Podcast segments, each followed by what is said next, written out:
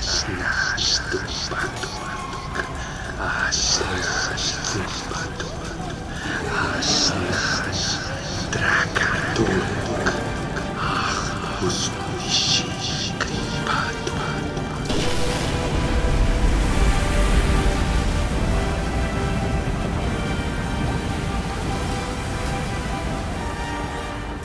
Almares, senhoritos e senhoritas, o meu nome é Pedro. Meu nome é Torres. E meu nome é Baessa. Meu nome é Neila. Oi, Neila. Fala galera, aqui é o Jorge e Alácia Yomente Ilmanan. Oi, Jorge. Oi. Sejam bem-vindos ao primeiro especial 100% sobre o Senhor dos Anéis aqui no Tumba do Balim. Estamos aqui hoje com dois convidados mais do que especiais. A Nele e o Jorge já estão no nosso coração, até pela paciência para gravar com a gente. E hoje vamos falar um pouco sobre a segunda era de O Senhor dos Anéis.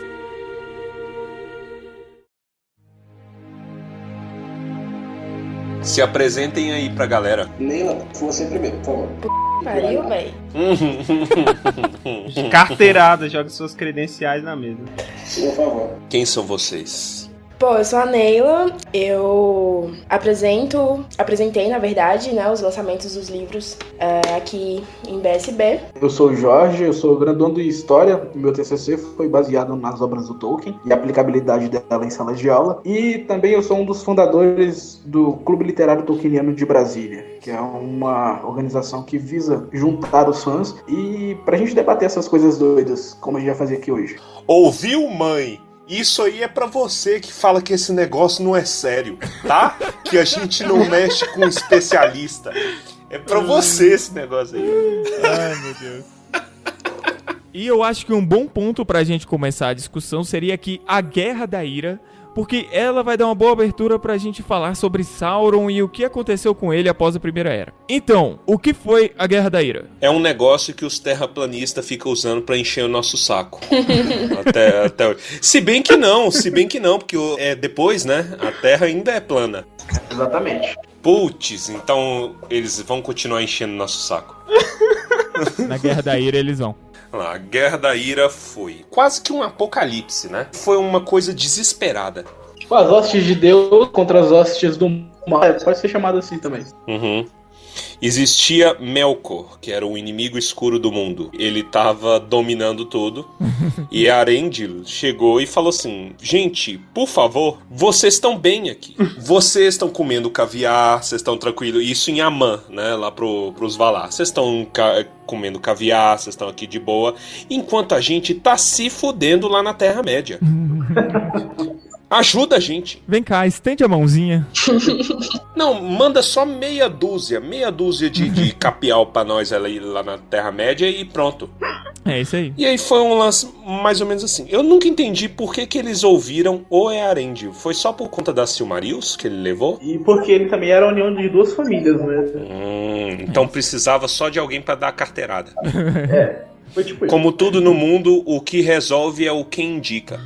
Pode ser uma surra de conceito pra quem não acompanha, né? Ou as obras, quem conhece só o Senhor dos Anéis, etc. Tem algumas coisas do Silmarillion. O Melkor, que a gente citou aqui, ele seria o chefãozão, é o chefe do Sauron. Uma coisa que nunca ficou clara pra mim quando eu tava lendo o Senhor dos Anéis é o que aconteceu com Sauron. O Sauron fez assim: ele botou o rabinho dele entre as pernas e falou assim: Bom, tô sem meu dono, preciso, né, de ficar com as costas quentes. E ele foi esconder onde? Porque teoricamente você tá falando de seres angélicos oniscientes. Pra onde, onde ele ia esconder? Que, porque é lógico que, sei lá, Manwë, ele, que é o chefe dos Valar, né? Ele ia chegar e falar assim: Hum, tem um espírito que a gente ainda não dizimou aqui. Onde está Sauron? É lógico que eles iam caçar o Sauron. E vai pro, pro avatar do mano. Ele. O avatar do mano ele fala: Caraca, brother, isso aqui é pra instância federal, não estadual. Você vai ter que falar com o mano e pra ser julgado. aí ele desiste e aí ele se esconde. Então o Sauron só sobreviveu por conta da leniência do sistema brasileiro? Exatamente, é isso. Caraca! Véi, quando eu falo que o Tolkien é brasileiro, até nisso, velho. Ele esconde e ele fica baixo por um tempo, maquinando a próxima maldade dele. Doutor Abobrinha. Isso, ele arrumou um pink. Um pink. Isso porque ele ainda era um ser muito forte, né? Em termos de poder, eu já vi uma galera questionando, tipo assim, por que que o Sauron, em particular, era tão forte? Mais do que, sei lá, Gandalf, que era um espírito angélico, mesmo contido, né? Mas ele era mais forte que todo mundo, sendo um Maia, que é, na hierarquia angélica, eles estariam embaixo dos Valar. Só que aí a galera questiona, por que que ele era tão forte? Porque o Sauron era malandro, ele era discípulo de muita gente. Antes de servir o Morgoth, ele era uh, discípulo do Aule. Por isso que ele gostava de bijuteria. O Aule é o artesão. Mas uma coisa que a gente também não pode esquecer é que, como Gandalf e os outros Istari que vieram pra Terra-média, Sauron não veio com poder limado pelo corpo humano, né? E veio ainda, assim, na sua forma potencial. Isso. Veio, não foi nerfado pra descer. E Só que mesmo para padrões não nerfados, ele ainda era muito forte. É por isso que ele, ele aprendia muito com muita galera, saca? Diferente. Aí, o segredo de ficar forte é humildade. Mas ele tinha uma falsa humildade, né? E aí eles Isso. usava disso pra aprender com todo mundo. Tipo, a, o- a grande questão do Sauron é que ele tinha curiosidade, que é o Exato. que move o mundo. Escondido na Terra-média, o que era uma ótima ideia, visto a preguiça que os Valar têm de pisar na Terra-média depois da Primeira Era, né? Depois, É tipo Acre. é tipo, você tem preguiça de pisar no Acre? Qualquer pessoa no mundo tem. Será que a gente tem algum ouvinte do Acre? É verdade, se você é nosso ouvinte e vem do Acre, manifeste-se, porque a gente precisa de provas. N- Não precisa vir do Acre, você pode morar lá, tá? Vocês querem eh, acrescentar alguma coisa do Sauron? Que o nome dele em Sindar é Gortaur. Aí eu acho bonito. Só isso mesmo. Gorthal, eu não lembro o que, que significa. Sauron. Sauron. Sauron. É porque eu acho legal que o Melkor também era chamado de Morgoth. Isso. Que é uma palavra feita pra você cuspir falando. E Sauron, não. Só que Gortar dá pra. Nossa, dá pra cuspir muito. Ó, se vocês quiserem, eu, eu tenho uma listinha aqui no caderno com todos os nomes que a gente pode dar pro Sauron. Olha aí. Olha aí. Você pode chamar ele de o Aborrecido, o Necromante, o Senhor do Escuro, o Senhor de Mordor, o Senhor dos Presentes, Senhor de Barad-dûr, Senhor da Terra, Senhor dos Anéis, Senhor dos Lobos, Senhor o Grande, é, o Enganador, o Escuro, Su, o Necromante, Mairon, Tauron, Anatar, que é o nome mais conhecido, Artano, Gortaur, o Cruel, Servo de Morgoth, a Mão Negra, Inimigo. Nossa, tem um monte de nomes. Nossa, ganhou da Daenerys hein?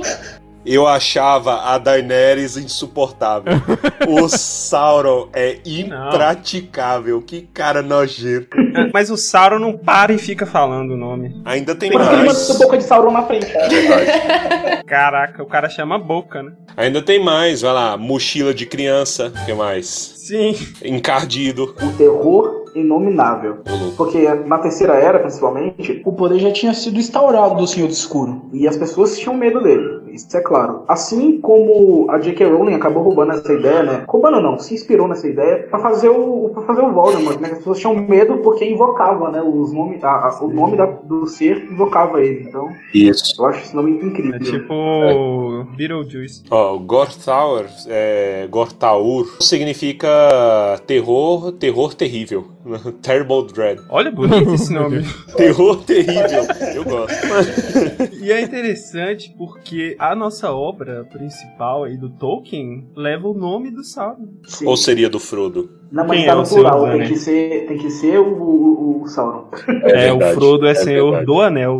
A não ser que você conte o anel dele e o do Sam. Aí Mas aí você pode pensar o seguinte: o anel é senhor dos outros anéis. Então pode ser sobre o anel. Então é o Anel, que é o Sauron. Então não, não, não, Que é o Sauron, então é sobre o Sauron. não tem como escapar. Será que o Frodo é o Sauron? Tem uma teoria que nada a ver, só pra dar audiência. existe teoria, isso permeava os, os ramos mais séquidos do Valinor há muito tempo atrás. É quase do nível que orcs carregavam armas de fogo. É, porque não tá falando que não. Ele colocou o manto do arrependimento, né, e tal, não sei o quê. Eu acho que o, pessoal ainda dava uma credibilidade pra ele justamente por ele já ter sido um Maia de Aule. É importante. Então, né, realmente, de repente ele podia estar ali de verdade arrependido. E aí, como ele era astuto, né, e tal, É, galera do bem, acreditaria. É aquele papinho tradicional, né? Ele mudou. Exato. O Sauron ia ser julgado, mas ele fugiu. Leniência do sistema brasileiro.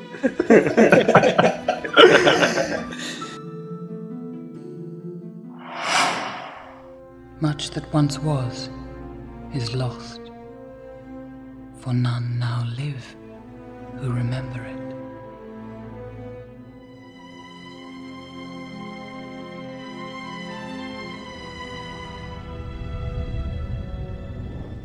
Mas é, eu vou, ó, vou falar uma coisa aqui do Sauron, né?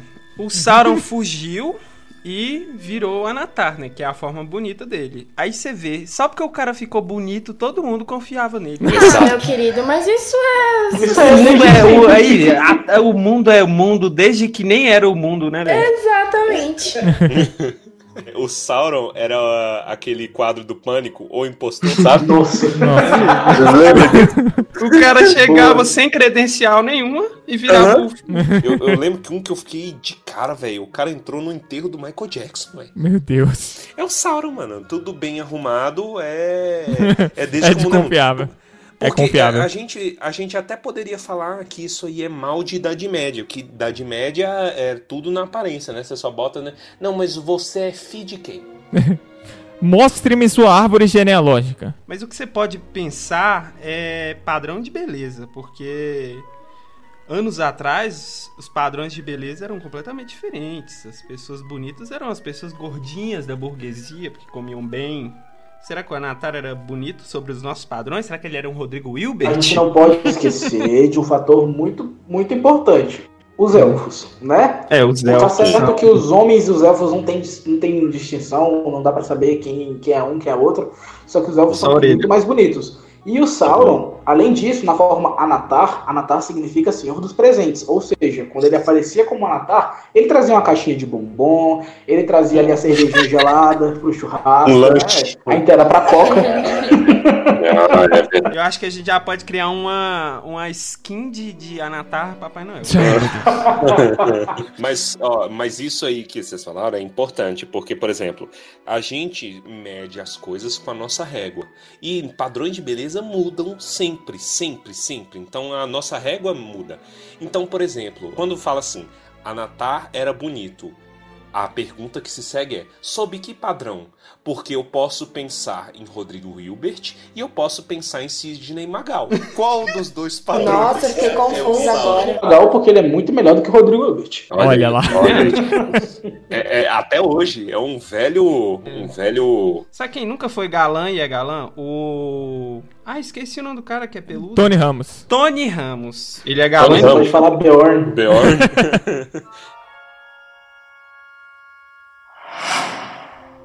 Much that once was is lost, for none now live who remember it.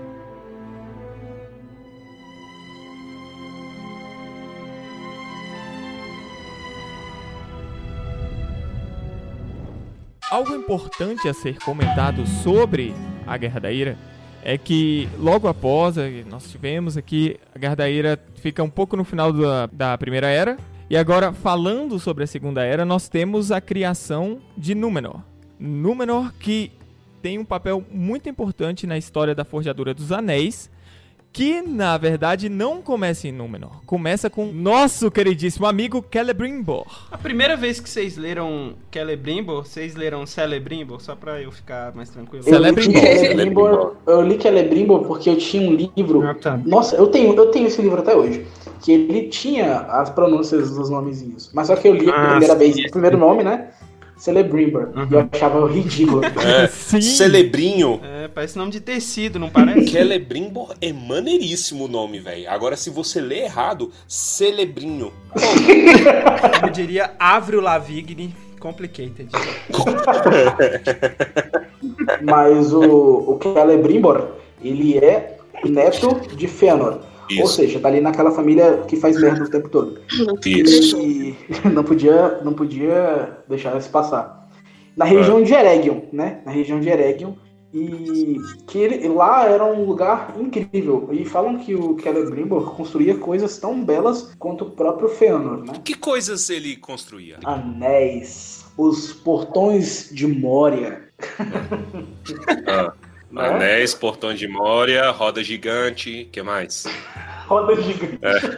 Que co- coisas maravilhosas do nosso tempo. Tem que pensar nas coisas dos elfos, né? O que, que os elfos gostavam de fazer? Isso. Talvez armas, Gangorra. Corda. Jangada, oca, Ouvir pagode. ouvir pagode, instrumento de pagode. Olha aí, ele pode ter inventado os primeiros instrumentos. Cavaquinho. Cuíca. Ele era, ele era realmente um artesão fenomenal. E aí ele foi ganhando nome. Ele, ele era conhecido como mão de prata também, né? Porque ele adorava a- o Mifril. E não, é, é outro exemplo clássico de, de que era super curioso, né? Tipo, não é só pelos presentes e tal, mas porque ele, ele viu que podia aprender muito com, com o Sauron, né? Anatar. E foi deixando o cara chegar e, né, pô, que legal, o cara sabe muito. E foi deixando, deixando. Pô, só caiu na rede. Eu acho uma Só coisa caiu, muito né? interessante que tem nas cartas do Tolkien é que Hum. ele fala que os elfos e o próprio Sauron estavam trabalhando para a mesma coisa, Hum. que era a dominação do mundo, né? No sentido Uhum. de não, não no sentido maligno, né? Os elfos não tinham esse sentido maligno de fazer as coisas ruins para dominar, mas no Uhum. sentido de procurar, principalmente os Noldorin, né? De procurar Uhum. a ciência e tecnologia, né? Que é uma coisa que o Tolkien abominava totalmente. Isso. Então, por eles fa fazerem essa busca, né, para e acabavam destruindo as coisas, destruíam a si mesmos. É, é moldar o mundo à nossa vontade, né? Então, vamos fazer os elementos se curvarem a nós. É o que, é- essencialmente, o, é o que a gente faz hoje, né? Sim. Então, sei lá, que é bom, não, não é ruim o que a gente faz, mas o Tolkien tinha essa visão da coisa desenfreada, fazendo, pô, a gente tá destruindo o natural. A questão que ele colocava era até onde isso pode chegar. Muito por conta da época que ele viveu, da guerra. A guerra usa a tecnologia pro mal. Tanto que, tanto o Fëanor que adorava isso deu a merda que deu, aí vem o Celebrimbor deu a merda que deu, Sauron com essa curiosidade miserável deu a merda que deu, e o, o Saruman no, no, no Senhor dos Anéis tinha essa mesma característica e deu a merda que deu, então se você parar pra pensar, existe um padrão de que todos esses personagens que possuem essa essa ah, essa curiosidade, Essa essa, essa- é, exatamente essa sede por conhecimento, no final, tipo, vai levar a merda em algum lugar. Alguém vai rodar com isso daí. Tanto deram ouvido pra Sauron que um belo de um dia o Sauron falou: Ô gente, o que que vocês acham desse projetinho meu? e aí começa a grande tragédia dos elfos. Que ele fala: É mesmo? Mostra aí. E aí ele foi mostrar de qual que era o plano dele.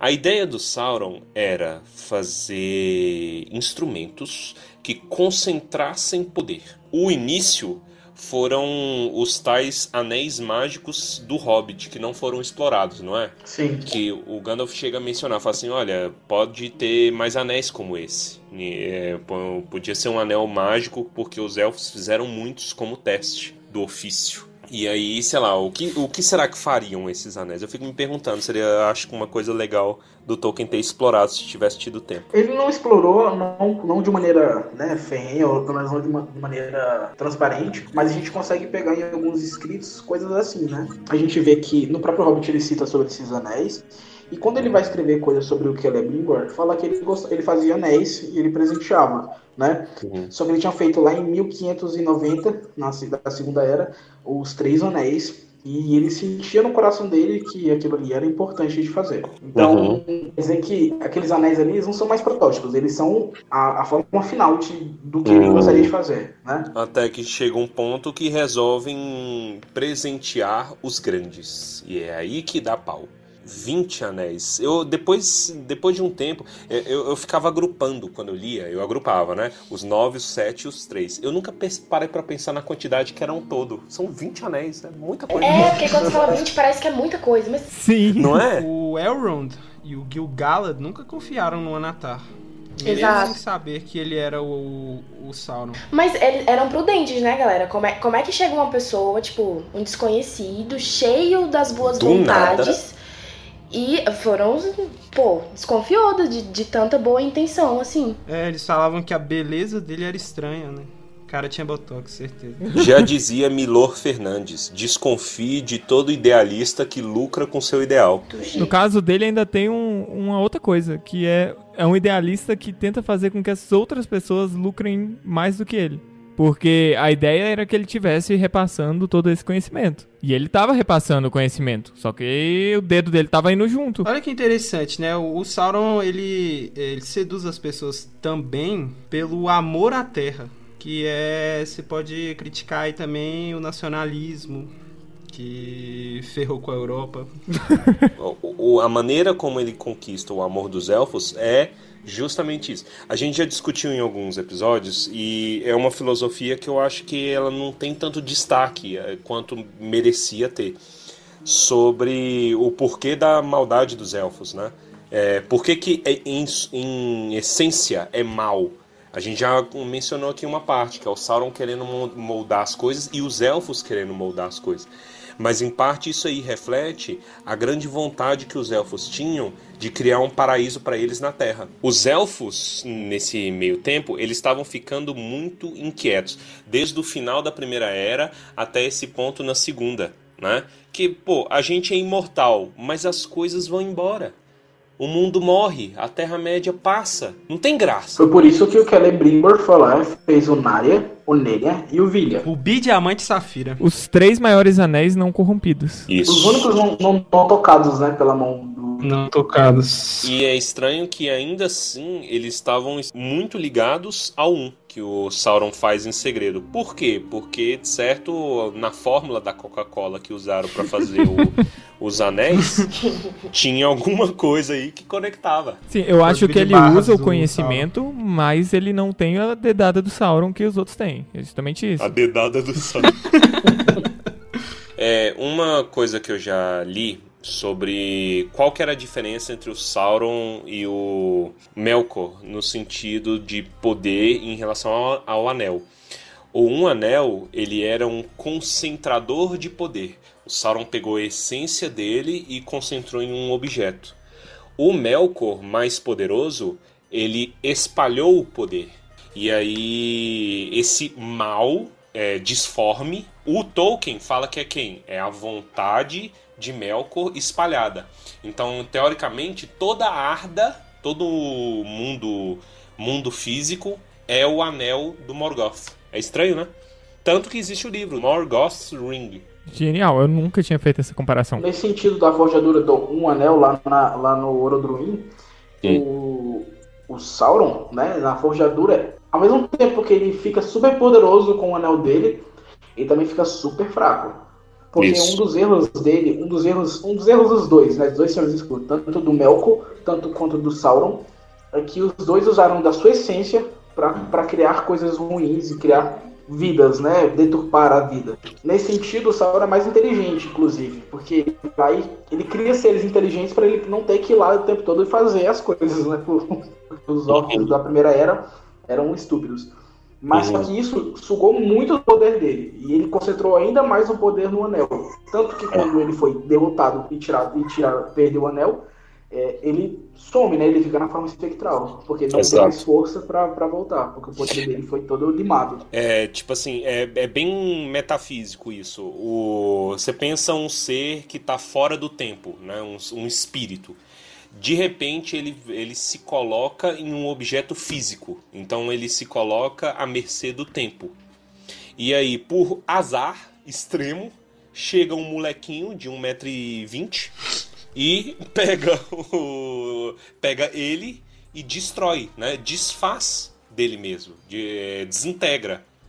Então, a parte que era imortal e estava presa ao físico foi embora também. Então, acabou com Sauron, acaba o mal físico personificado. Aí só resta esse mal do Morgoth, né? Que é essa. Munra nunca vai morrer, então. Munra Não, não morre mesmo. não morre. Much that once was is lost, for none now live who remember it.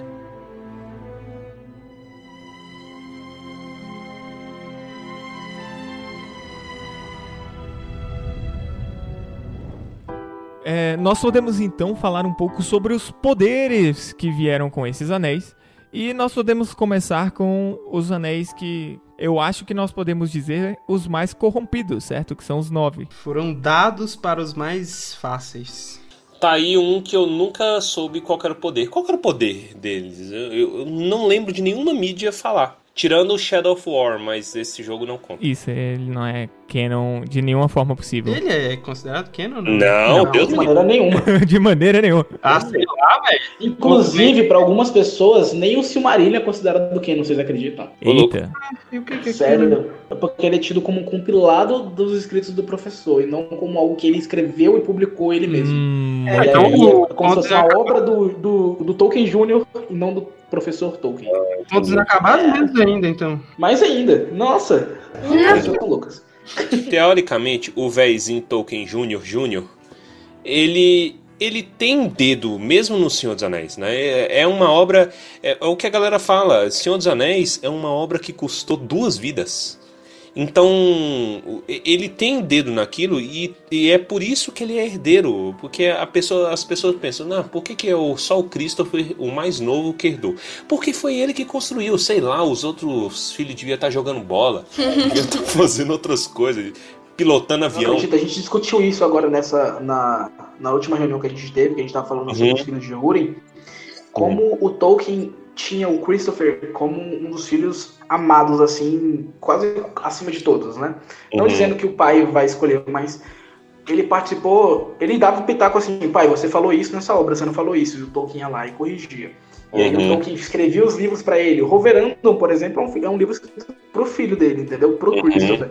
Então, assim, o Tolkien tinha um carinho muito grande pelo Christopher, porque eu acho que o Christopher entrava dentro do universo junto com ele, né? Isso. faz todo Quase sentido. como se fosse o, o Bilbo escrevendo e o Frodo ouvindo as histórias e o Frodo ia lá e ajudava. Exatamente. Em matéria de anel, o que, que a gente pode falar dos nove? Eu acho que os nove, eles apelavam pro lado fraco dos humanos. Então, ele tinha que ele tinha, ele tinha que dar aos humanos características que eles não tinham e que não necessariamente tinham que ser coisas muito grandes. Por quê? Tudo que eles queriam, eles queriam coisas simples: poder e vida. E quando eles Verdade. usavam esses anéis, exatamente, eles tinham a impressão de ter que a vida deles não acabava. E com isso vem o poder por si só, a capacidade de influenciar pessoas e com isso eles acabam, né, eles não estão vivendo para sempre, eles estão definhando para sempre. Até o ponto em que eles não podem mais definhar e se tornam espectros do anel. Alguns dos homens influenciados são Númenóreanos, não são? Três. Três anéis foi, da- foi dados a líderes númenóreanos. Que já todos têm, já tinham um fraco com esse lance de imortalidade. Então cabe perfeitamente isso aí que o Pedro falou. Isso. Parafraseando o próprio professor Tolkien, né, ele diz que o principal poder de todos os anéis é a prevenção do decaimento, né, da, da morte, né. Inclusive os anéis dos elfos, os anéis dos anões, dos anãos e o um anel também, todos eles trabalham nesse sentido de não deixar que as coisas passem, ou se passem mais devagar. Por isso que Lórien é tão Especial. Perene. preservada. É, lá parece que o tempo não passa. No, no caso dos anões, é, ou anãos, seria esse esquema de, de, de decaimento também? Porque eu sempre pensei que os anéis dos anões seria algo rei Midas, sabe? Capacidade Sim, de encontrar coisa ouro, da- É exatamente isso. Da doença que o Peter Jackson falou no Hobbit. É, a doença que ele fala que é a doença do dragão, eu acho que ela tá muito mais associada ao anel, porque ele não fala muito do anel, tal- talvez só na versão estendida, né?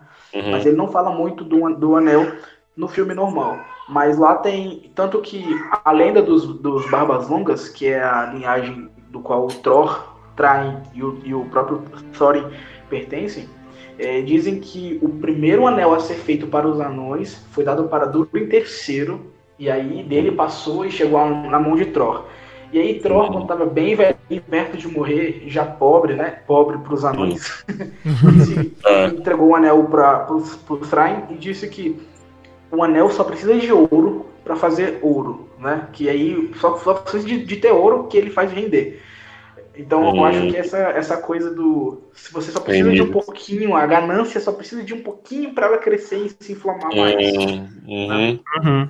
Faz todo sentido. O o lance dos elfos é muito é uma versão aumentada de preservação, né? Então, ao invés de você preservar a si, você preserva o, ao seu redor. Até porque preservar se eles já eram, né? É, exatamente.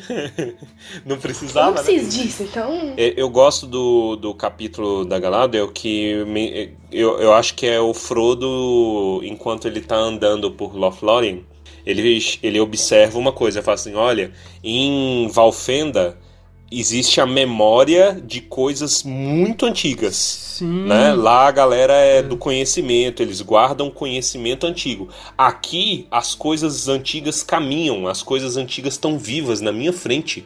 Coisa velha, entendeu? É. Falei, caramba, é, de- no lance de preservação, como que era diferente? Justamente porque a Galadriel, ela era a mais saudosista, talvez. O Elrond era mais sábio.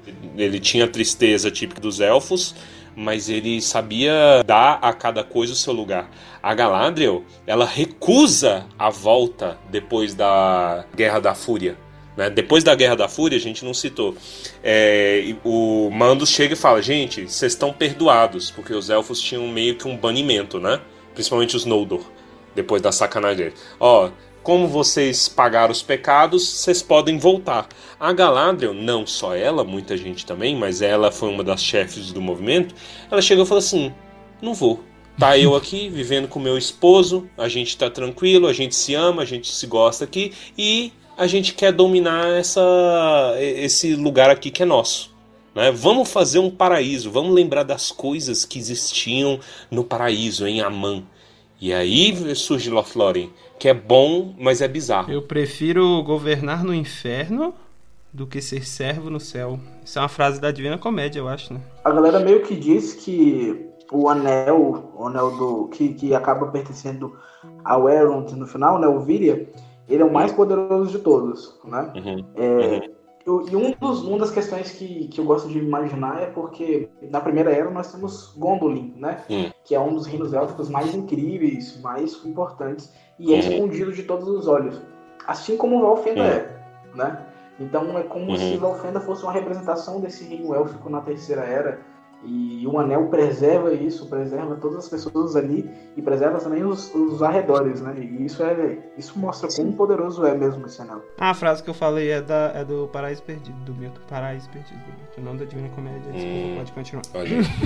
Uma coisa, uma coisa importante sobre é, os anões que a gente não mencionou é que, tipo, embora Sauron tenha dado os anéis, é, os anões em si, eles não se dobraram tanto à, à vontade de, de Sauron, porque a única coisa que eles queriam mesmo era, tipo, ouro, ouro e, e poder e riqueza e coisas preciosas. Eu acho que isso faz parte até da, da essência deles, é, por quem eles foram, foram criados, inclusive. E que dos sete é, é, anéis dos anões, Sauron só recuperou três. E os outros quatro foram consumidos por dragões. Então, que eram outra, outros seres apaixonados por, por ouro. De novo, aquela atitude da qual os anões são mestres, né? Fuck you, got mine. Que é, no caso, mine, sendo a mina. Porque a mine. Realmente, todos estavam envolvidos em riqueza, nos próprios propósitos. Tá bom, obrigado pelo anel, agora a gente É. vira. Cai fora, né? E nisso, os únicos que se entrelaçaram na história maior acabou sendo a família de Thor. É interessante serem sete anões, né? Assim como a criação dos anões também eram sete anões. Eu sempre imagino a Branca de Neve. Mas várias mitologias também tem essa, essa, essa simbologia de sete ligada à prosperidade, né? Então deve ser isso.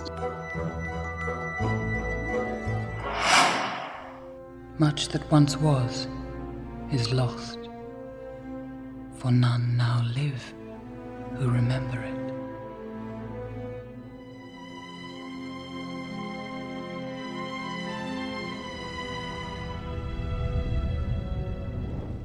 Como citado anteriormente, no começo da Segunda Era nós temos ali a criação de Númenor, que foi um pedaço de terra que não era nem Amã, nem Terra-média. É um misto, um meio termo. Era um meio do caminho ali, mas estava mais perto de Amã, e isso justifica muitas das, das coisas que acontecem por lá. Começo já com uma pergunta. Por quê? Por que dar essa terra? Por quê? Por quê? Porque foi um presente graças à união dos Edains ao povo dos Elfos. E aí eles ajudaram na última guerra e eles ganharam um pedaço de, de terra. Porque eles eram, eram poucos homens que apoiavam o Senhor da Luz ao invés do Senhor do Escuro. Mas eu, eu apoiei, eu não ganhei. Apoiou errado. Ah, apoiou errado. Porra, eu fui enganado. Eu- Faltou voz, Torres. Quem não chora não manda. É porque eu sempre estranhei serem tão poucos, entendeu? Mas realmente rola isso que o Jorge falou. Muitos homens não apoiaram o Senhor da Luz. E muitos outros ficaram na deles. Novamente, essa eu acho que é a atitude mais comum da Terra-média. Fuck you, got mine. Os, os homens, muitos ficaram na deles. Isentão. É, eu lembro que eram três, né? As casas originais dos homens. É, meio que na união dessas três, acabou vindo o Earendil. Dessas três com os elfos. Essas três se envolvem na história contra o Melkor de alguma maneira. Seja com Túrin, seja com Tuor. Essa galera, parece que eles não receberam a porçãozinha de terra na reforma agrária, né? Que eh, gerou a, a Ilha da Estrela. Não receberam. Foi só um grupinho ali do Earendil e dos filhos. É, eu não, não, não posso julgar aí com base em que que foi feita. A ideia inicial era: você é homem que ajudou na guerra contra o Morgoth, você deveria ter um pedaço de terra. Por quê? Porque eles não poderiam pisar em Amã. Isso, é, a base era essa. Você não pode ir pra lá. Você não pode ir pra onde os elfos estão indo. Olha, com base nas coisas que nós estamos concluindo nesse episódio, deve ter alguma lei brasileira aí que deu algum, alguma parada errada. Nós, nós vamos ser o reizinho aqui, ó. Vocês vão pra lá, tá? Café com leite. Aí fizeram a republicazinha café com leite na Terra de Estrela. Isso, porque Númenor tem um formato de uma estrela de cinco pontas, né? Engraçado é que as pontas das estrelas sempre tem estrela no nome. Eu só lembro de uma, Andustar. Andustar, Forostar, Horrorstar. Eu moraria em Horrorstar. Yarrostar, Yarnustar. Se alguém tiver entendido, é isso. e o meio chamava Mitalmar. A língua deles era um élfico modificado. Como é que era? Era a língua de Númenor própria, né? A Númenor tinha a própria língua, aliás, já era Hum. língua comum, homens e elfos conversavam, só que tinham muito dessa, dessa tradição de, de beleza élfica, de, de referência élfica, principalmente pela religião, né? Que eles eram muito devotos do Senhor, sendo assim, os filhos de Deus também devem ser lembrados na hora de fazer as coisas. Durante muito tempo, muitas linhagens, o élfico era o idioma oficial. E aí começou a rixa, né? Lentamente eles foi aumentando o orgulho, foi aumentando o poder, etc. É bom lembrar que Númenor teve seu primeiro rei, o Elros, que é irmão do Elrond. A gente não pode esquecer disso porque já faz um link com o Senhor dos Anéis. E aí eu trouxe aqui já uma discussão do relacionamento Aragorn-Arwen. Tem aí uma certa, um certo incesto aí. Ah, mas depois de 345 milhões de gerações, não é não. Olha lá. É primo, é primo. Ah, primo de quadragésimo, sei lá, tantos graus. É, todo mundo no mundo é primo, então. Mas é, Ah, é verdade. Em algum momento ali. em algum momento deu, deu um problema ali. Não, me deixa polemizar. Não, mas você tem que polemizar certo. Tá certo. Se não tá certo, você tá fazendo aquela tra- tradicional forçação que se você forçar mais um pouquinho, você já sabe o que, que é. Mesmo em, em- Aí aqui a gente já tá falando da terceira era. Mesmo lá em Númenor, o pessoal só podia se casar, tipo, com quem era de linhagem do próprio Euros também. Então. Esse povo era todo Targaryen, pregava aí as- o- os amores entre família. Eu acho que não era uma coisa ideal, não. Que era pra ser assim, foi invenção dos reis, né? Falei assim, não, eu, eu não vou me misturar. Porque Númenor começou com uma ilha boa, era tudo era bom, tudo maravilhoso, etc, bem cuidadinho. Só que desde o começo, os Númenorianos foram nojentos, eles, eles começaram a se sentir é, intitulado, começou a se achar melhor que os outros, etc. E ele falou assim, não, a gente não vai se misturar não, vamos manter nossa linhagem pura Hum, é o que sempre rola, né? a história da humanidade, né? E aí foi aumentando em orgulho, foi aumentando em poder. Uma visão legal que eu vi na internet é que Númenor seria uma opinião, não opinião, porque se é opinião cai em alegoria, né? Númenor seria uma reflexão, talvez, sobre colonialismo, porque eu já vi muita acusação leviana de ser favor de raça ariana, né? De linhagem escolhida por Deus. Fulano é o abençoado. Rolam essas coisas. Mas uma coisa que a galera que dá esses argumentos geralmente omite, por boa ou má vontade, é que rola essas linhagens abençoadas por Deus e todas dão errado. todas dão errado. Porque o, justamente você ter, você receber do divino né, a capacidade de governar, não te faz um bom governante. No máximo, o teu ego vai subir, sabe? E é isso que acontece com o Númenor, velho. É um bando de puto que acha que é poderoso, que acha que pode dominar outras nações, porque chega um ponto em que Númenor tá tão poderosa que a galera fala: ok, só minha ilha de estrela não basta. Vamos começar a ensinar para esses bárbaros aqui do leste, leste Terra-média, vamos ensinar para esses bárbaros aqui o que é alta cultura. E aí levam, começa esse lance de dominação e eles começam a ser reis na Terra-média que eventualmente vai dar briga com Sauron mais tarde. São muitos reis e muitos têm história de contos inacabados, etc, né? Eu sei que tem o Popeye no Menoriano. Como é que é? Por que, papai? Discorra. Alderion e Erendis é do Contos Inacabados. Isso é uma história fenomenal. É o coração de marinheiro, velho. Uma das melhores Nossa. histórias. Que é uma tragédia, é uma novela que deu errado. É, é muito triste, porque é um amor que começou bem, e aí o cara tinha coração de marinheiro, não escutava a esposa, e aí a esposa também era orgulhosa, os dois começam a brigar, aí a esposa fica criando a filha, bota a, filha contra o pai, os dois se separam, o amor cai em tragédia e tal. Alienação parental que chama isso juridicamente. Ele nem, nem pai foi direito, né? Nem cru- não cuidou dela. Então É. ela nem precisava, ela nem precisava que a mãe falasse mal. E o nome do conto é, é focado na esposa, se chama A Esposa do Marinheiro. É, eu acho legal porque elas pegam as coisas dela e ela vai pra longe, vai pra, vai pra outra parte da ilha, pra ela viver como como antigamente. Ela vai pra casa dos parentes dela, né? Volta pra casa pra ficar pra ficar melhor do que o marido dela, porque ela não tem ele Uhum. presente em casa, né? História de metade do Brasil. Qual o nome da filha dele mesmo? Putz, não lembro. Ela é mais importante do que o próprio pai. Ele cria a, É a a, a sucessão, a- a- ela, ela é tecnicamente a primeira rainha, né? É É. a coisa mais importante a ser, a ser lembrada disso. Ela é a primeira rainha, ela casa porque é obrigada. Ele faz um ensaio de, tipo, filho abandonado pelo pai. E aí, essa menina, ela acaba sofrendo as tragédias. Porque ela não relaciona muito bem com as pessoas. E alguém descobriu o nome da filha? Ancálime. Tá vendo? É a lenta decadência de Númenor. Que aí a galera vai criando animosidade. Porra, você vai falar que Tolkien puxa saco, velho, de- dessas coisas? O Tolkien faz crítica. É a humanidade como ela é. Não, é muito bom, velho. Ah, isso é leitura superficial, cara. As pessoas leem superficialmente e criticam. Existe uma coisa que a gente pode falar sobre Númenor ainda, que é o vigésimo rei de Númenor, o Ar-Pharazôn. Que Isso. é um dos primeiros Merdeiro. merdeiros de Númenor. O maior, eu diria. Ah, não, não é o maior. Ele bota o, o pezinho no cocô. Acho que o último Isso. rei de Númenor, aí esse aí já se joga já, já tá se lavando, engolindo. Mas o Ar-Pharazôn não é, o- não é o da guerra? Não é o da guerra contra os Valar? Então, na verdade, ele é o 25 rei de Númenor. 25, verdade, verdade, verdade. É o que chega na Terra-média, e aí ele vê que Sauron tá, né, daquele jeito, né, com medo dele. Aí o Sauron fala assim: Nossa, você é muito poderoso mesmo, cara. Nossa, me rendo diante Nossa. de você, Né? Ele foi me leva pra sua casa. É.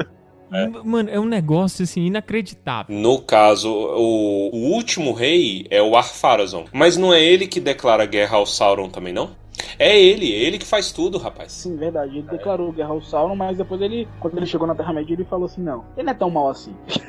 A briga era justamente porque o Sauron, isso o Sauron já tinha um anel, né? E aí ele já estava declarando guerra contra os elfos para recuperar os anéis deles. O Sauron se autoproclama, fala: "Eu sou o senhor da Terra-média". Aí o Ar-Pharazôn lá de Númenor escuta e baixa a Vera Verão. Epa!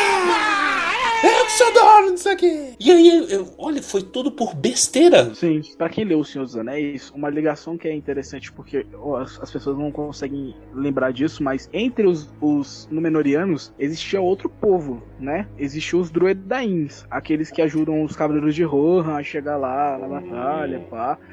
A gente não pode esquecer disso porque eles estavam lá e eles sentiram antes de todo mundo que alguma coisa estava errada. Eles viviam em Númenor. Em Númenor. Pra você que lê o livro e não tá lembrando, falando é o Gamburigan do terceiro livro, né? Parece meio nômade que os cavaleiros encontram, mas eles são senhores daquela terra de floresta ali entre Rohan e Gondor, na entrada de Gondor, né? Eu acho. Isso. É, mas, mas é um povo muito rústico, eu acho. Se bem que tem muitos milênios aí, né? É, eles são muito, muito antigos, né? E eles ajudaram tanto os homens quanto os elfos.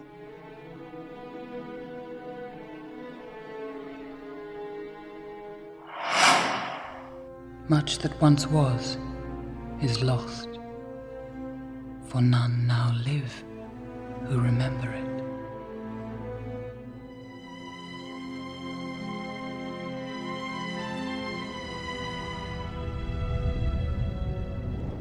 Este episódio deste podcast, na verdade, é um ótimo roteiro pra série. Olha aí, quero royalties. da Guerra da Ira e começa a caralhada toda de, de dos anéis, de formação e tal. Qual que é o nome do dono da Amazon? Vai lá, ó. É o É, Bezos. Jeff, Jeff Bezos. Jeff Bezos, você que está ouvindo aí escondido esse podcast. Em português. Perdeu É. pro, pro, pro Bill Gates. Você quer voltar a ganhar do Bill Gates? Isso, joga essa, que ele vai, pegou na ferida. Bota a gente. Bota a gente nesse negócio aí. Bota a gente nesse esquema que nós estamos sabidos. Interessante é o seguinte, a série, o, o- a série, o Jorge falou 20 episódios, confirmaram, a primeira temporada vai ter 20 episódios, já foi renovada para a segunda, e parece que o contrato que a Amazon assinou os permite explorar apenas a segunda Hum. era. Então, Nossa, perfeito. Muita coisa pode acontecer aí. Sim, e eles não vão poder mudar nada da lore já estabelecida. Eles podem criar personagens, um pouco da história do Sauron está por contar, então eles podem explorar isso. O Zeitgeist desse ano, eu acho que foi más energias pra Game of Thrones, né? Usa o quê? A, a, o Zeitgeist É né, do, do ano foi o ódio ao roteirista. Eu, eu acho que eles criaram uns, um precedente muito perigoso, inclusive para os Senhor dos Anéis. Mas, velho, não tem como, não é possível que eles vão cagar com isso. Porque as melhores histórias já estão escritas. Não precisa de, de fazer coisa mirabolante e tal. É só filmar o Game agora. of Thrones, É só filmar, exatamente. é, o, o Game of Thrones teve um problema porque os caras são incapazes de escrever coisa por si só. Mas os caras, eles tinham um, mé- mérito, não exclusivamente deles, porque teve muita gente genial trabalhando em roteiro nesse meio tempo, eles que cagaram nessas duas últimas aí. Mas os caras em Game of Thrones, eles sabiam fazer adaptação, velho. As coisas adaptadas do Martin são fenomenais, algumas até melhores, né, que, que dele, da, da série. E, quer dizer, e como o puto do Martin não escreve, fica envolvido em série, etc, deu no que deu. Fica no Reddit, você fica aí falando. Exatamente, ele fica. As histórias de Númenor já estão feitas. Já estão, mas. Vocês acham que eles vão começar do ponto que a gente começou mesmo? Sei lá, pós-Guerra da Fúria, se- será? Que Eu acho que Talvez, chance, talvez, talvez em flashback eles, eles vão, vai ser igual o começo dos anéis, sabe? O mundo mudou. E aí eles vão falar o que aconteceu. Seria um ótimo, um ótimo início. Que aí pularia logo pra tudo que importa. É uma ótima ideia. Isso. Uhum. Já pode aparecer lá em, em Eregion com, com um elfo com cabelo escurão, fazendo coisinhas Uhum. bonitinhas. E por favor, por favor, Amazon, eu sei que você está nos ouvindo, por favor. Foca Jeff nos Bezos. anãos. Foca nos anãos. Ah! Tá? Não esquece desse povo, não esquece desse povo. Os É. Kuzdu precisam ser lembrados, porque eles estão ali trabalhando mais do que os elfos para que o mal não, não vença na Terra-média. Muito mais que os elfos. Mas eu vi. Eu vi boato na internet de que a série vai se passar é, prioritariamente em Númenor. Mas isso é boato, né? Porque não tem nada confirmado, nada de nada. Mas o meu medo é que não vai ter a. E eu também tenho medo disso, de não ter anão. Eu acho Eu que acho pode não que- ter na primeira temporada, porque eles Hum. podem focar bastante na, em Númenor mesmo. Mas Forjadura quando eles forem pra Terra-média, eles precisam fazer isso porque os anões, de, os anões da Terra-média tinham um ótimo relacionamento com Eregion, com os elfos de Eregion. Sim, Por isso que sim. o portão é feito. E eles podem até falar sobre a, a queda de Durin, que também seria uma coisa Exato. incrível. Nossa, isso é Né? genial, velho. Dá pra falar da, dos anéis dos anões também, né? Que isso é completamente inexplorado. Aí é- entra um pouco no perigoso, que eu falei, mas dá pra construir uma história maneira disso daí. Como que eles perderam os anéis? Isso. É isso, e dá pra explorar muito em cima, assim, tendo bons roteiristas. É louco, porque os dois, os dois cabeças aí da- do projeto, dois dos três, né, que tem um que é o, o, o cabeça maior. Eles nunca fizeram nada, assim, tem algumas coisinhas de Star Trek ali, mas nunca fizeram nada. Vamos confiar aí na galera. Talvez isso seja bom porque não cria aquela expectativa né, nos fãs de nossa, ele já fez isso aqui, deve ser um desse jeito. Não tem, tem nenhuma isso. assinatura, eles não têm uma assinatura de como gravar, de como escrever. Então talvez É. seja uma coisa muito boa. Sendo bem, bem honesto vocês aqui, como que tá a expectativa de vocês para a série? Ah, eu geralmente a minha expectativa fica baixa até um mês antes, assim. Aí quando dá um mês eu começo a fazer xixi na roupa. Pra mim, só a partir do primeiro pôster, a partir do primeiro pô- pôster aí eu já me arrepiei, e aí eu já É. volto a estudar élfico, e aí acabou. Mas ó, é, falando de elenco, né? é, esse menino aí, o Will Poulter, tem três, três pessoas confirmadas no elenco, que é o Max Baldry, que eu não conheço, mas fez a série Years and Years aí, que tá famosa da HBO. Fez as férias de Mr. Bean também, não, não é muito relevante, mas se vocês quiserem procurar o cara aí. o Joseph Mawley, que é o Uncle Benji. Uncle Ben. Que eles cogitam que vai, Vai ser o vilão, né? De onde vocês tiraram que ele vai ser o vilão? Falou que o papel dele é vilanesco? É, boato de internet que ele vai ser o vilão. Será que ele vai ser o Sauron? E tem o Will Poulter, que é o menino do Bandersnatch aí, que eles estão cogitando que ele pode ser o Elrond. É, eu já plantei essa, essa bola muito tempo atrás, eu, Eu- falei, porque ele parece muito com o Hugo Weaving. Nossa, igualzinho. Parece. E eu gosto desse menino. menino é bom e é novo. É bom, é novo. Excluiu o Twitter porque a galera falou que ele é feio. Aí já me é feio. ele nem é feio. Pô, eu nunca Depois que ele nada colocar, depois que ele charme. colocar orelhas pontudinhas, todo mundo vai achar ele lindo. Vai acontecer isso. Ai, mentira, cara, nem orelha pontuda ele salva. Pegando na ideia de é, Númenor, ele pode ser tanto o Elrond quanto o Elros também. Com certeza. Porque é irmão, né? Então, parece. É, eu, eu acharia que talvez seria até mais legal. O problema do Elros é que ele morre. Então, ele sumiria. Mas ele Vamos pode voltar com o mesmo ator.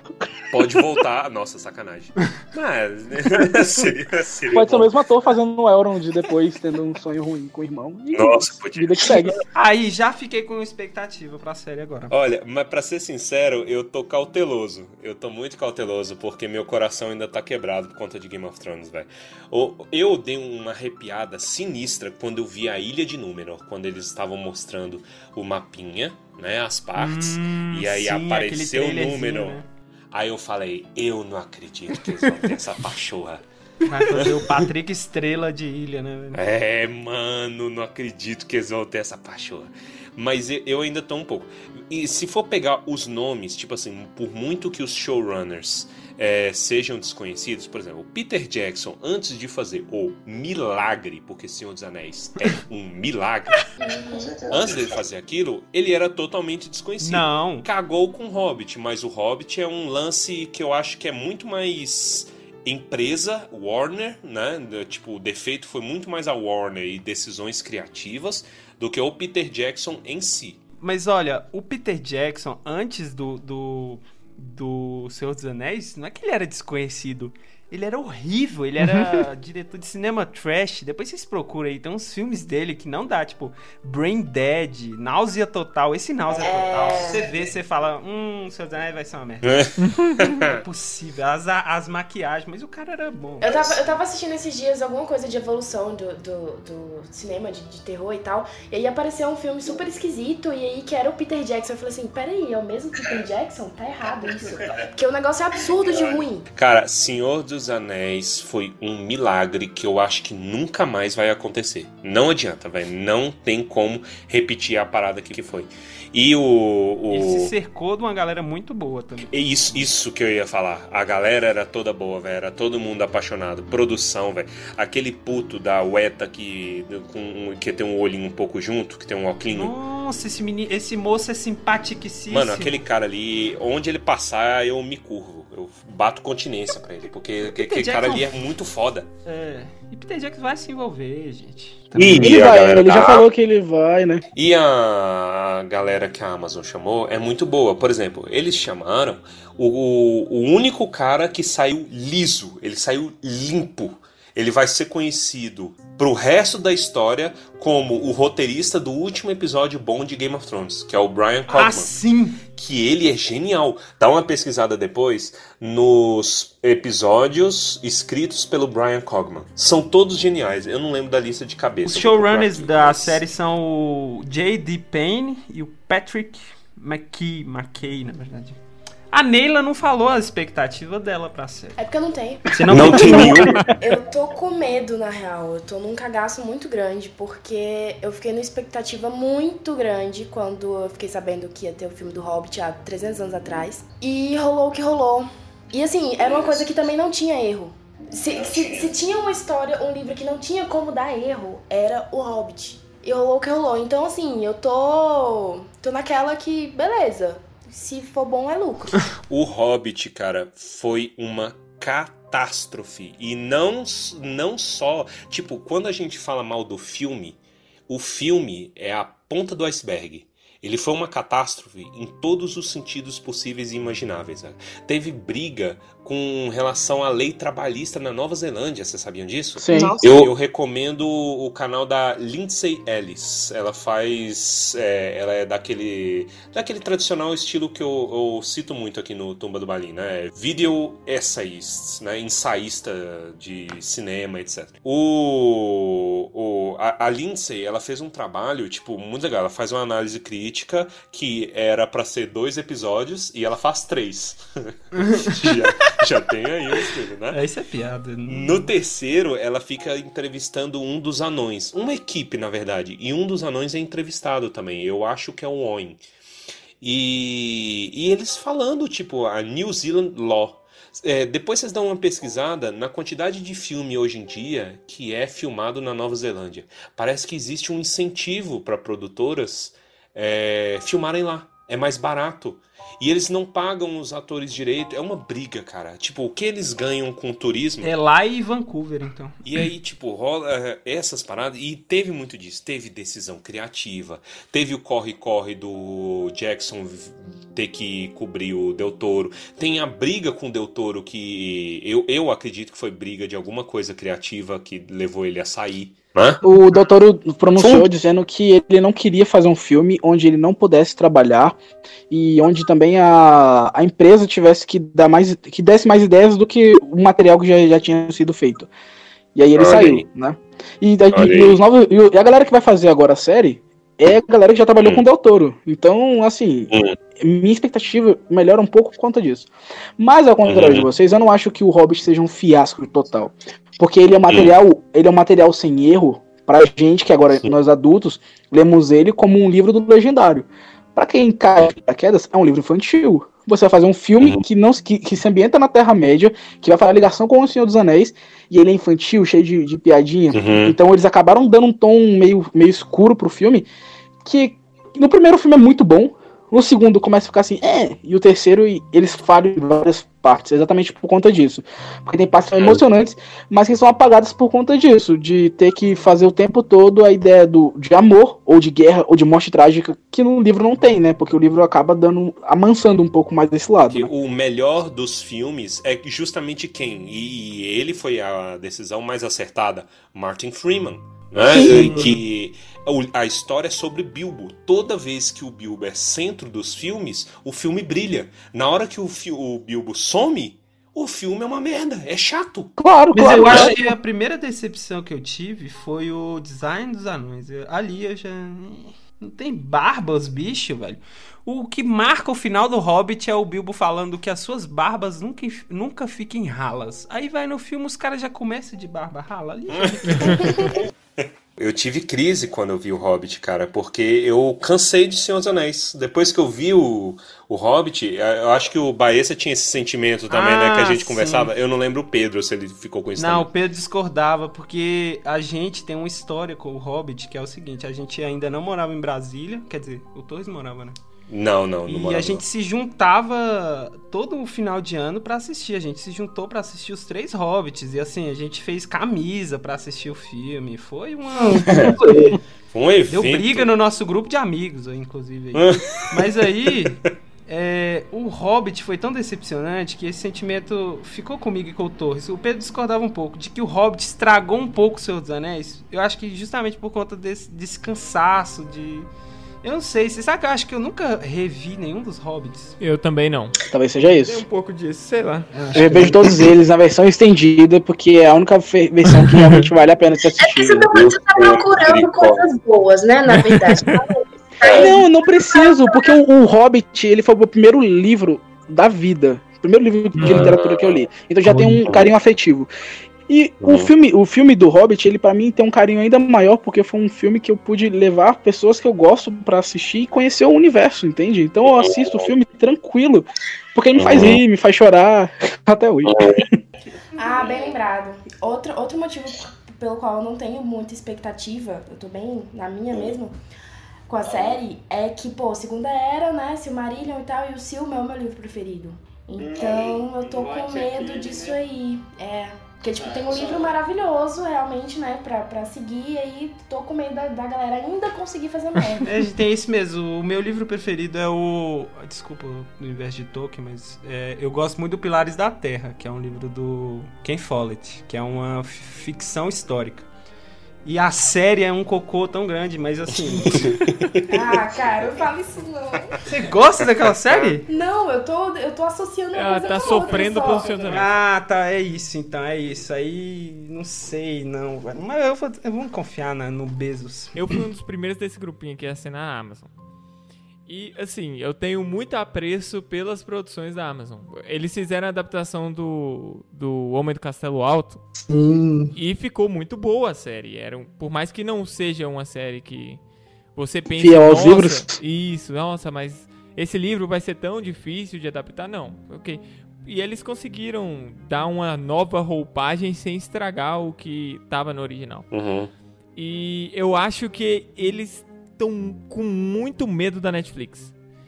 E eu acho que isso me dá um pouco de esperança, saca? Porque se eles fizerem algo ruim nesse nível, é, é literalmente algo capaz de afundar a empresa inteira. Foi o que aconteceu, foi o que aconteceu com a Yahoo em- com uma série que eu adoro, que foi Community. Eles colocaram muito dinheiro no, na temporada de uma série, na continuação de uma série, no caso, que era Community, e flopou o negócio e flopou a companhia inteira.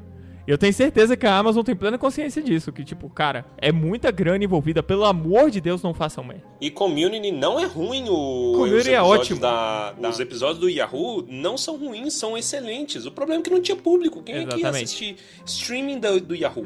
Existe um problema tão grande que vocês ainda não olharam é que com o afastamento do Christopher Tolkien da, da união que realmente mais, mais protege os direitos do pai dele, a galera tá pensando muito no dinheiro, cara, muito no Hum. dinheiro. Então daqui a pouco a gente vai ver filme até de Roverando, o carro do Papai Noel, sei lá. As aventuras de Tom Bombadil, pensa o inferno. Quero, Não, Mas- quero! É Ah, Não. Eu quero. Não. Pode ser um filme ou pode, pode ser um musical. Um musical é melhor. Pode, pode, pelo amor de Deus. Eu, eu não sabia disso e agora eu sei que eu preciso.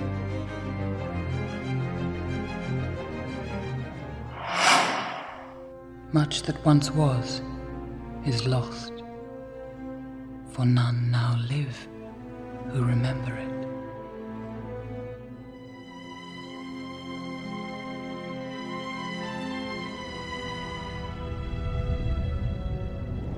Será que vão usar os mesmos atores? Não e não pode. Se fizer, eu vou lá e soco a cara de todos eles. Por É exemplo, verdade. usar o Hugo Weaving pra aparecer como Aaron. Não veria um problema, porque ele é o melhor. Se for, se for É verdade, falar o Elrond élfico, pode. né?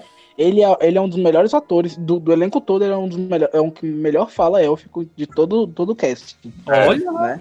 Então É. ia ser legal ter ele. O Ian McKellen não vai aparecer, porque ele só aparece lá na terceira era, o Gandalf, Sim, né? não. E aparece jovem, né? Também. É Sim, novinho. Marcos, o, o, o- Como é que é o nome do cara que fez o Gandalf novo? Qual? Onde? O, o Gandalf. O, o Dumbledore novo. Ah, Jude Law. Eu pilho demais usar o Jude Law, É, velho. Jude Law, o Jude Law.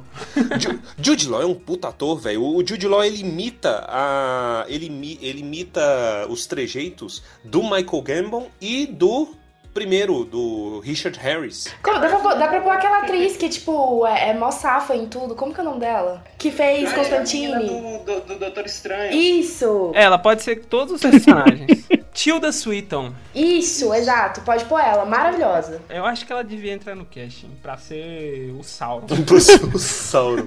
Pro Sauron, eu ia falar exatamente isso aí, ó. Existe um, um probleminha que a gente pode conversar. Porque Hum.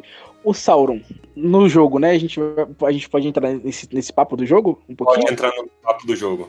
As, as cutscenes do jogo são incríveis, sabe? São cinematográficas mesmo, sabe? Da, Sim, da- são. da das, das partes do- da Forjadora dos Anéis, dos- do Anatar. Só que Hum. tem uma coisa: quando ele tá forjando lá, ele tá na forma dele sombria, né? Hum. Se eles fizeram uma nova armadura, que não for nem próxima do filme, nem próxima do jogo, e for só uma armadura sombria, tipo Ares, Deus da Guerra do, da DC, ia ficar uma coisa Hum. muito diferente, sabe? Eu acho que eles vão também. Eu acho que eles devem fazer a continuidade. Eu gostaria de que o Sauron tivesse a armadura do Moody Ares. Nossa, Ia ser legal, ia ser legal. Que é a Parecido mesma ali. coisa. Se você pegar no Shadow of Mordor, o, o cabelo do Anatar é aquele cabelo liso, vai, bate lá na bunda, né? O cara jovial e tal. É o Moody Ares, velho. É a mesma coisa. Aí pega aquela armadura. Putz, grila, po- podia ser uma coisa assim, bonitão. Eu nunca assisti Cavaleiros do Zodíaco. Tem como, tem como cortar ele? Tem como cortar? Corta corta, corta, corta, corta, corta, corta. Eu nunca assisti contínuo. Eu tenho Cavaleiros do Zodíaco, porque é, eu assistia quando eu chegava da escola. E aí, não era todo dia que eu via, né? Dragon Ball era sagrado.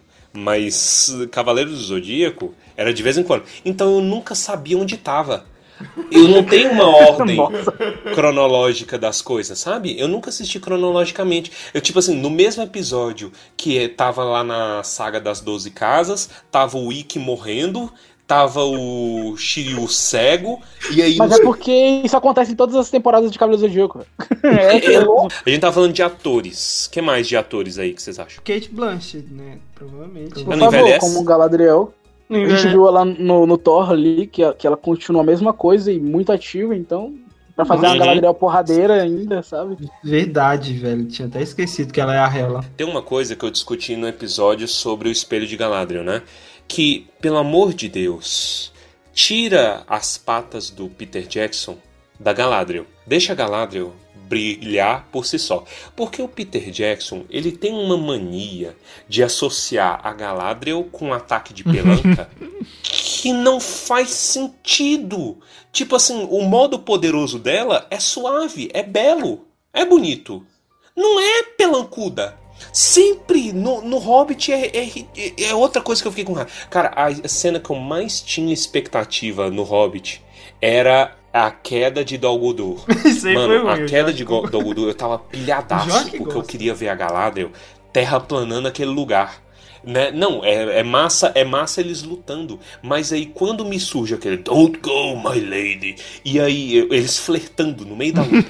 e aí vem a Galadriel, ele dá um ataque de pelanca. Aí eu falei que é demais. Vocês Aí- sabem que isso aí não foi do Peter Jackson, né? Essa culpa foi da empresa, porque eles queriam fazer uma rememoração do Senhor dos Anéis.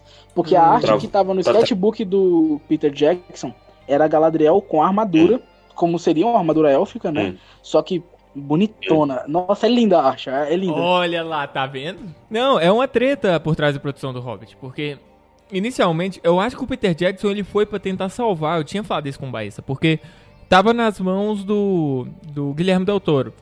Aí o que aconteceu? O Guilherme Del Toro começou a trabalhar lá, não sei o que, viraram pra ele e falou: Ó, vai ser dois filmes. Ele, hum, já não gostei. Mas beleza, vamos lá. Aí bateram na porta dele de novo e falaram: Ó, agora vão ser três filmes. Ele falou: Nossa, que legal, não vai ter mais meu nome, tchau. E pegou o beco. No que ele pegou o beco, pra quem diabos eles iam dar isso, tá ligado? Eu acho que o Peter Jackson foi lá e falou: Ah, mano, quer saber? Bota essa bomba na minha mão aí e foda-se, vou receber pra isso mesmo. Peter Jackson é tipo o Vanderlei Luxemburgo, né? Quando o time tá pra cair, aí você demite o técnico e chama o Vanderlei.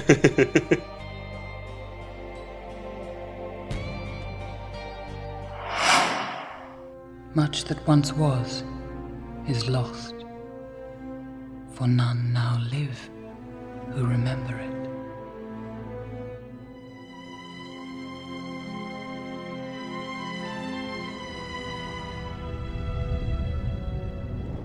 Ó, tem mais atores que vocês gostariam de ver em papéis específicos? Eu gostaria de não ver Orlando Bloom de novo. Sim! Ele vai casar com a Katy Perry, né? Podia ter a Katy Perry também, então. Não dá ideia. Ou eu tinha vontade de ver o Lee Pace de novo, velho. Ele é muito legal. Ele é bom, ele é, ele, Ele é incrível como pessoa, mas. Cara, eu adorei, eu adorei os trejeitos dele como elfo, porque eu imagino o Fëanor daquele jeito. Na hora que eu vi, eu imaginei o Fëanor. E Uhum. todo altivo e todo, sabe, sou eu que, que mandou aqui. Babaca, Só que babaca. É babaca, per- perfeito, perfeito, babaca. Só que ele é feio sem a roupa, sem, sem estar feito como elfo. Ele, ele- não dá pra você associar os dois, sabe?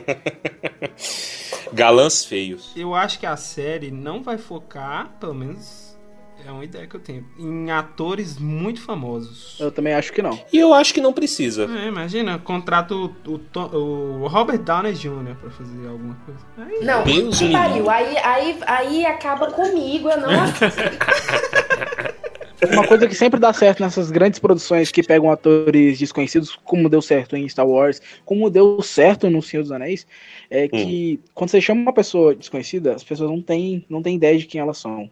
E a Uhum. atuação delas, às vezes, ultrapassa do que, as- o que a gente tá imaginando, entende? Então, isso pode ser um ponto positivo. Exato. Ninguém conhecia a galera do Senhor dos Anéis. Ninguém conhecia nenhum deles, velho. Né? O único de calibre era o Christopher Lee. Porque também é, já tinha conhecido o Tolkien pessoalmente. Ele passava pito no, no Peter Jackson. Ele falava assim: a pronúncia não é essa. Pare de ensinar as pessoas erradas. é, pô. Imagina você ter um brother desse, velho. Aí sim.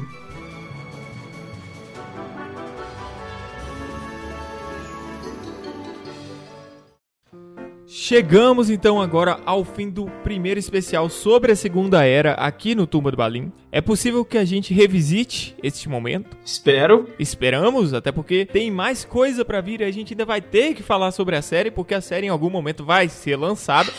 Tomara. Se não, tamo ferrado. Esse programa aqui foi, foi pra nada. Não esqueça de compartilhar o Tumba do Balim com os seus amiguinhos. Vai lá, avisa dois, avisa três amiguinhos, seus amiguinhos que gostam de podcast, sua mãe, sua tia, pra quem você quiser. Divulga o Tumba do Balim, ajuda a gente a crescer, pelo amor de Deus. Algum recado final por parte dos nossos membros ou dos nossos lindíssimos convidados? Inclusive, obrigado pela presença, vocês são maravilhosos. Foi excelente gravar com vocês. Ah, eu que agradeço.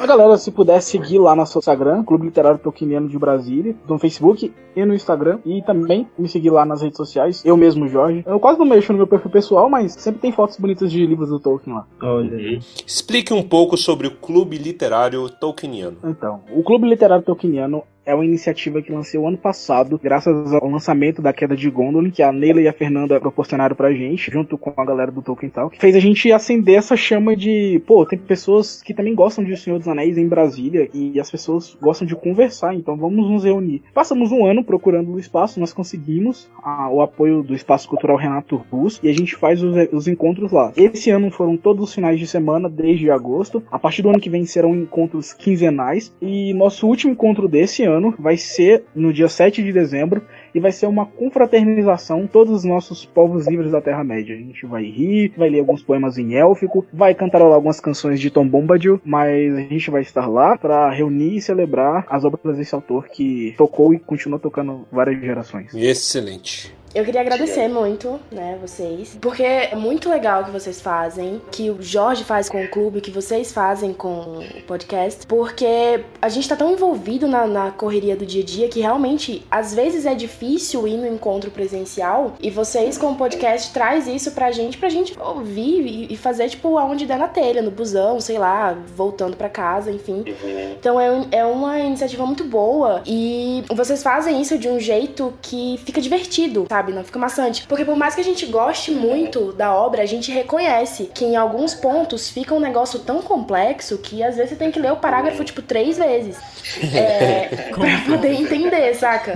Então, isso que vocês fazem traz um interesse, eu acho, eu acho muito, muito legal. Encoraja a gente a, a abrir, né, o peito e falar, pô, eu gosto disso e contra todos os TEDs ruivões que estão aí fora, que acha que é zoação, que é, que é coisa de criança, que na verdade não é não. Fantasia é isso, Tolkien é isso, é, move a gente e eu tô muito feliz por encontrar a gente assim também. Estou emocionado. Emocionado aqui. Eu Olha aí. ele uma na cena. Olha aí, ainda, tem- ainda temos a sessão troglodita. E será sempre muito bem-vinda de volta aqui nos futuros episódios. Com certeza. Prazer inenarrável. 11 minutos é, é um tempo muito curto para ficar entre hobbits tão admiráveis. Abre parênteses, sai um anjo.